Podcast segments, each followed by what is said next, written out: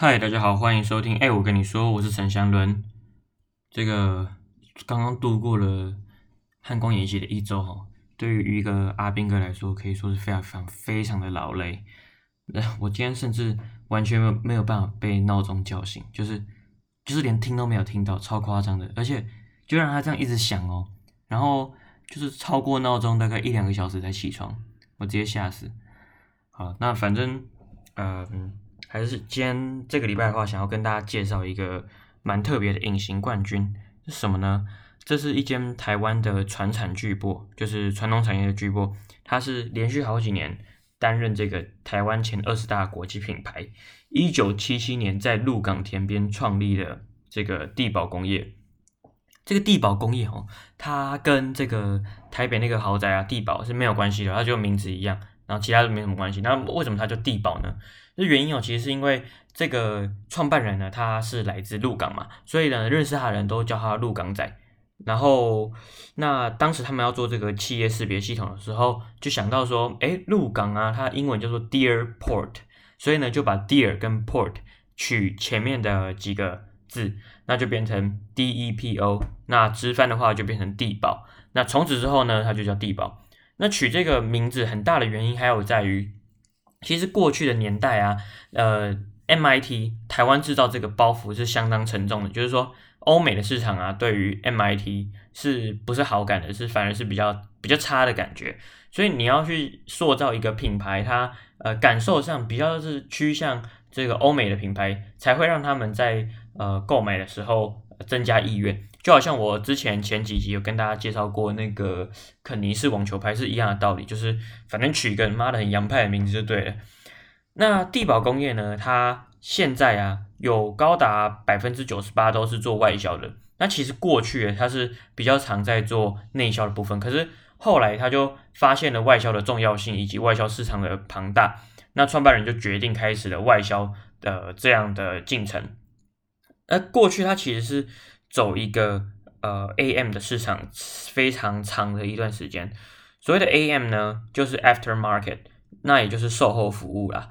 呃，当时他在做这个售后服务，一直到今天呢、啊，可以说是目前全球最大的一个售后车灯服务的工厂哦，公司。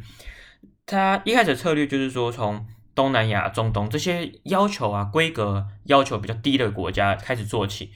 然后最后再慢慢包围欧美的市场，这种从乡村包围都市的战略，就成为地宝工业它成功的关键之一哈。那它目前在这个售后服务是全球最大的嘛？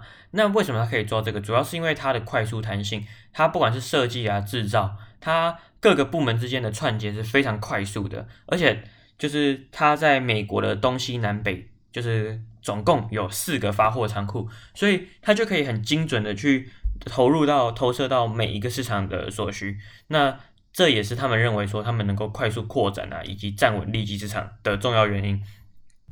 那除此之外，所以我刚才说的一些比较低低低端低规格的车灯灯具的话，还有就是在欧美啊这些先进国家，他们对于这种车灯的法规要求其实是相当严格的，包含像美国的保险。公司他们组成的一个组织呢，对这个车灯的要求啊，也是有一些奇奇怪怪的这个标准。那地宝呢，他们就有一个很大的部门呢，除了专门做研发以外，也对法规的遵循，就是也是一直在啊、跟进。所以呢，他们现在欧美市场法规的认证啊，可以说是这个业界之冠了。那这些作为呢，就让它更贴近市场、贴近客户，然后让它呃站稳这些。呃，拥有这些订单吼，那其实刚才讲到法规认证，其实过去这个地宝工业啊，他们有一堂呃非常重的一堂课，那也就是他曾经在美国呢，呃被控诉这个反托反托拉斯法，反托拉斯法基本上就是反垄断了，那他可能就是有这些官官司的缠送，那这个案子呢，呃最后地宝工业赔了二十五亿元，二十五亿元，而且创办人。被抓去关了两百八十三天，对，那这样的经验对对于创办人来说是非常严重的一件事情，就是毕竟看就被关抓去监狱关，你知道吗？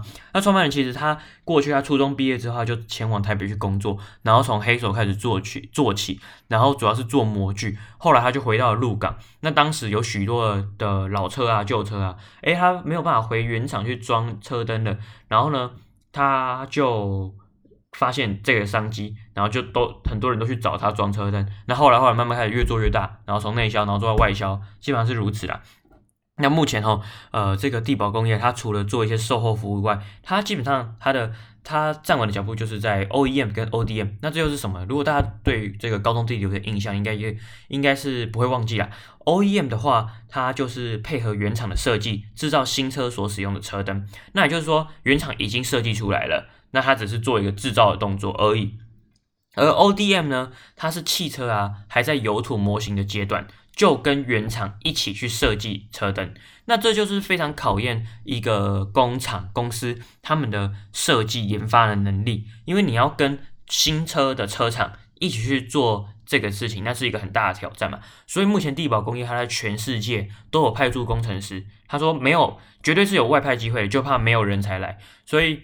呃，这对他们从过去到现在来说是一个很大的突破啦。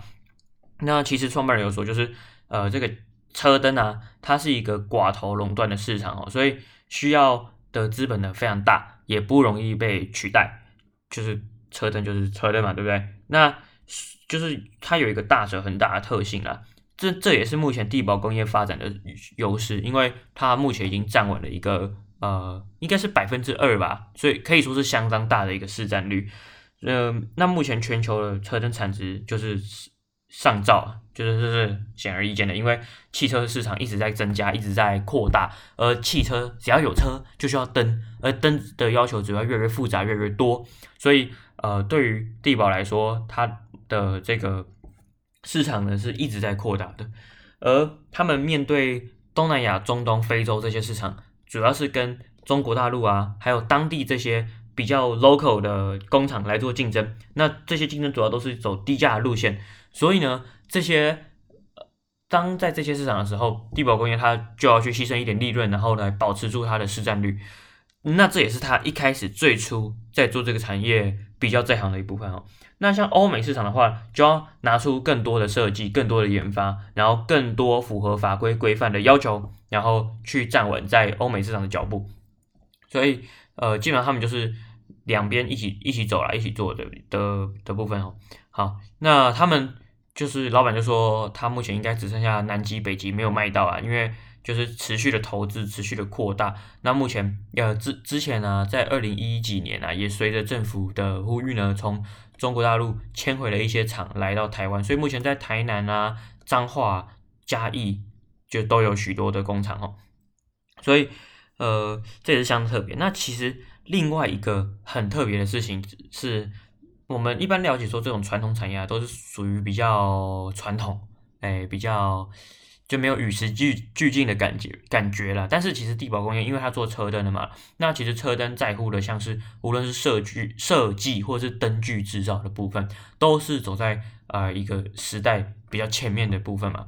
因为我们看到一台车啊，它没有锐利，有没有精神，都是可以就可以从它的车灯感受得出来。所以对他来说，这个设计也是相当重要的。那也因为如此呢，就是在今年的三月的时候。呃，这个国内的潮牌啊，Stage 就跟地宝工业合作，就是很难想象，就是一个潮牌跟一个传统产业合作。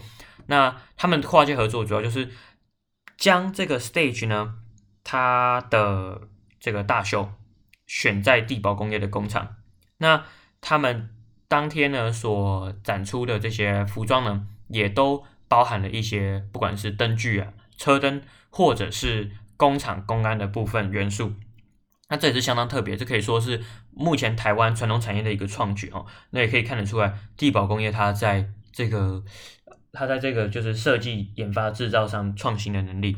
那其实，呃，说真的，我我我个人去研究完之后，我感受到就是说，其实过去我相信地宝工业应该主要做比较多的，还是一些就是呃，可能会比较容易跟法律有冲突啦，就是可能会去危害到一些。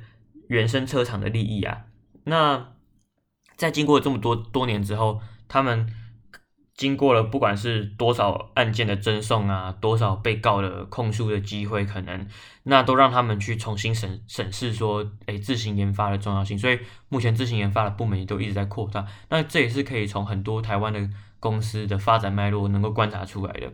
我今天想要跟大家介绍这个公司，只是因为说其实，哎，这个地宝工业是。比较少人知道的一个公司啦，那可是它却在台湾的经济市场中带有一个举足轻重的地位。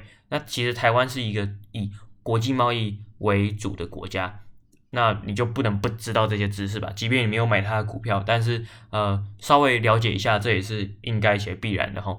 所以，哎，下次可以搭这个开高速公路的时候，你可以看看路边，就是因为他们的工厂啊，比如说在新营厂啊，就是盖在。吸引交流道的旁边，所以远远的你就可以看到一个很大斗大的字写的 DEPO，那就是地宝工业的工厂。